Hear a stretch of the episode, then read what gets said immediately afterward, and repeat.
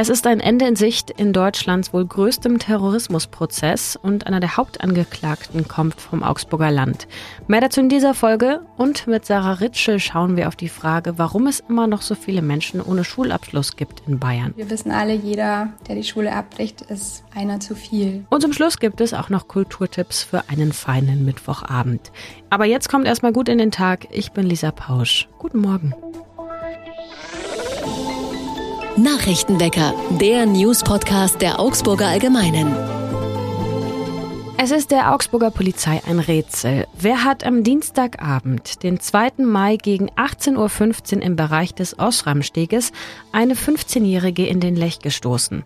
Was die junge Frau selber weiß, ein Mann hat sie unvermittelt in den Fluss geschubst. Es ist zwar zum Glück nichts passiert, doch ganz ungefährlich war die Situation nicht. Der Lech hatte zu dem Zeitpunkt eine starke Strömung und die 15-Jährige wurde 20 Meter mitgerissen, bis sie sich dann an einem Stein festhalten konnte. Dort hat ihr dann ihr Vater geholfen, wieder aus dem Fluss zu kommen. Der wurde hinzugerufen. Wie genau, das weiß ich auch nicht. Die Polizei sucht weiterhin ZeugInnen in der Hoffnung, die Tat doch noch aufklären zu können. Der Steg ist etwas mehr als 100 Meter lang und verbindet Lechhausen mit dem Textilviertel. Er wird gerne von Fußgängern und FahrradfahrerInnen genutzt. Zwei Züge von Go Ahead sind am Sonntag auf der Strecke zwischen Augsburg und München liegen geblieben. Der eine bei Haspelmoor und der andere zwischen Olching und Pasing. In einem Fall mussten die Fahrgäste von der Feuerwehr aus dem Zug geholt werden, auf freier Strecke nahe Mammendorf. Nun sucht Go Ahead nach den Ursachen. Da es gleich zwei Züge waren, bei denen Defekte auftraten, nämlich an den Stromabnehmern in beiden Fällen, stellt sich nun die Frage, ob es einen Zusammenhang gab oder ob das alles nur ein unglücklicher Zufall war. Auch die Klimaanlage funktionierte nicht mehr. Der Zug bei Haspelmoor konnte dank eines zweiten Triebwagens noch in den Bahnhof geschleppt werden. Dort mussten die 500 Fahrgäste dann erstmal aussteigen. Das verdoppelte mal gerade die Zahl der Menschen in dem Hattenhofer Ortsteil. Die Feuerwehr und das Rote Kreuz kümmerten sich mit Getränken um die Menschen. Bis der Ersatzverkehr organisiert wurde, waren aber Stunden vergangen. Busse waren nicht zu bekommen und es mussten Taxis gerufen werden. Die zwei Pannen hatten am Sonntag auch weitreichende Folgen für den übrigen Bahnverkehr. Auch ICEs der Deutschen Bahn zum Beispiel konnten zeitweise gar nicht fahren. Es ist aktuell das größte Terrorismusverfahren in Deutschland. Seit über zwei Jahren wird schon vor dem Oberlandesgericht in Stuttgart über eine angeblich rechtsterroristische Gruppe verhandelt. Jetzt ist wohl ein Ende des Prozesses in Sicht. Mehrere Männer sollen Anschläge gegen Moscheen und PolitikerInnen geplant haben. Treibende Kraft für die Gruppe soll Werner S. gewesen sein, aus Mickhausen im Landkreis Augsburg. Beim ersten Treffen der Gruppe soll er eine scharfe Pistole dabei gehabt haben. Die Männer verabredeten sich über Messenger-Dienste und sie fällten nach einiger Zeit die Entscheidung, sich Schusswaffen für die Anschläge zu besorgen. 50.000 Euro sollten sie dafür aufbringen. Doch am 14. Februar 2020 wurden sie bei einer Razzia dann festgenommen. Aufgeflogen war das Ganze anscheinend durch einen Kontaktmann in der Gruppe zur Polizei. Ein Mann, der selbst eine kriminelle Biografie hat und nach zwei Geiselnahmen schon mehr als zehn Jahre im Gefängnis saß. Ein Jahr nach seiner Freilassung hat er sich dem Landeskriminalamt Baden-Württemberg als Hinweisgeber angeboten und brachte so den großen Prozess ins Rollen. Diesen Hauptzeugen wollte Werner S. aus dem Landkreis Augsburg offenbar aus dem Weg räumen. In der JVA Gablingen sprach er während seiner Untersuchungshaft einen italienischen Mithäftling an und fragte den, ob er für einen Mordauftrag nicht Verbindungen zur Mafia hätte. Er soll ihm Geld angeboten haben und ein Foto des Hauptzeugens und dessen Adresse. Der Mithäftling erzählte das aber seinem Rechtsanwalt. Werner S. ist wohl selbst schon neunmal vorbestraft, unter anderem wegen Betrugserpressung und Missbrauch von Titeln. Er ist gelernter Restaurator und soll erst vor wenigen Jahren nach Mickhausen gezogen sein. Er blieb dort weitgehend unbekannt und es das heißt, er war nicht gerade kontaktfreudig. Es ist nun zwar ein Ende des Prozesses in Sicht, aber das Verfahren wird wohl noch über ein Jahr dauern. Im Juli kommenden Jahres sind dann die letzten Sitzungen geplant. Wir schauen auf das Wetter in Augsburg. Der Tag heute bringt Sonne und Wolken. Am Nachmittag kann es stellenweise auch regnen und wir kommen dabei höchstens auf 13 Grad. Der Anteil der Jugendlichen ohne Schulabschluss ist seit zehn Jahren auf hohem Niveau. Das zumindest schreibt die Bertelsmann Stiftung in ihrer jüngsten großen Schulstudie. Was hat es damit auf sich und gilt das auch für Bayern? Das frage ich jetzt meine Kollegin Sarah Ritschel, die sich mit dem Thema beschäftigt hat. Hi Sarah. Hi. Ich frage mal ganz allgemein. Heißt das also, wir haben super viele Menschen, die die Schule abgebrochen haben? Mm, kann man so nicht sagen, also vor allem nicht in Bayern. Da sind die Zahlen nämlich deutlich niedriger. Fünf Prozent der Schülerinnen und Schüler machen da keinen Mittelschulabschluss. Aber es ist natürlich immer noch zu viel. Wir wissen alle, jeder, der die Schule abbricht, ist einer zu viel. Und die Studie hat eine Eigenheit. Sie hat sich nämlich wirklich nur diesen Mittelschulabschluss angeschaut. Wie viele jetzt das Gymnasium abbrechen oder die Realschule ist da nicht dokumentiert. Aber wenn man das einrechnen würde, dann wären es natürlich höchstwahrscheinlich noch mehr Schülerinnen und Schüler. Und weiß man auch, warum die die Schule abgebrochen haben? Also zu den Gründen gibt die Studie leider keine Auskunft. Das ist auch ein bisschen ein Problem daran, dass sie zwar die Zahlen erhebt, aber nicht die Ursachen.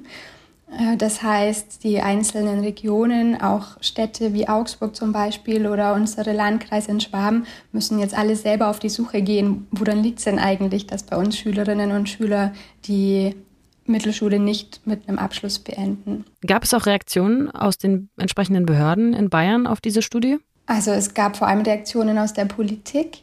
Es äh, gibt auch immer noch äh, Reaktionen. Zum Beispiel jetzt diese Woche wird das Thema im Bildungsausschuss des Landtags nochmal behandelt.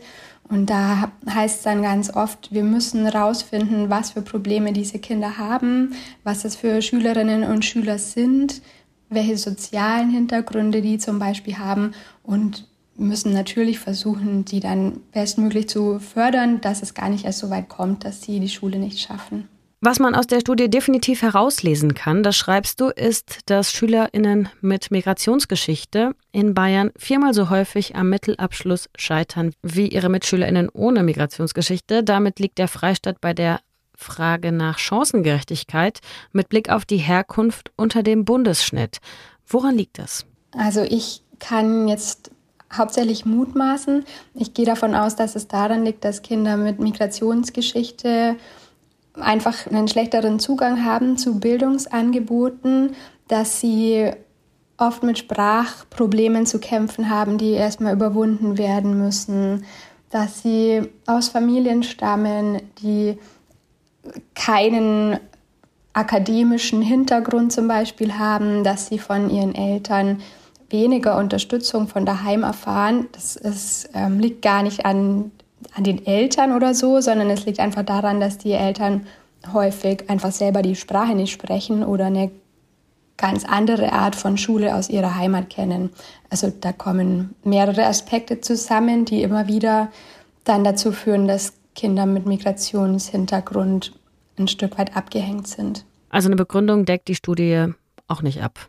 Also wie gesagt, die Studie sucht nicht die Ursachen, die erhebt einfach nur die Zahlen, aber es gibt andere Studien, die solche Erkenntnisse dann nahelegen. In einer Sache aber tut die Statistik dem bayerischen Schulsystem Unrecht, schreibst du. Unter den SchülerInnen ohne Mittelschulabschluss sind auch viele, die eigentlich eine Förderschule besucht haben. Ganz genau, das äh, finde ich besonders fies, weil die Förderschulen in Bayern auch Abschlüsse anbieten aber eben nicht Mittelschulabschlüsse oder nicht nur Mittelschulabschlüsse, sondern manche Schülerinnen und Schüler mit Lernschwierigkeiten machen auch eine andere Form von Abschluss, nämlich einen, der nicht auf Theorie setzt, sondern ganz viele Praxisanteile hat, weil die Schüler oft im praktischen Arbeiten super gut sind, aber sich halt mit der Theorie schwer tun. Und selbst wenn sie so einen Spezialabschluss erfolgreich bestehen, laufen sie in der Statistik unter Schulabbrecher oder unter Schülerinnen und Schüler ohne Abschluss. Und ich bin mir sicher, dass das denen auch Zukunftschancen verbaut. Und ich finde es einfach wirklich fies gegenüber den Schülern und Schülerinnen, die ihr Bestes geben, wenn sie an der Förderschule sind. Total. Also das ist eine Studie, die eine Tendenz aufzeigt, ganz klar, aber mehr eben auch nicht. Danke, Sarah, für den Einblick. Gerne. Was sonst noch wichtig wird, nach langem Hin und Her gibt es eine Einigung im Tarifstreit für rund 60.000 Ärztinnen, die an kommunalen Krankenhäusern arbeiten.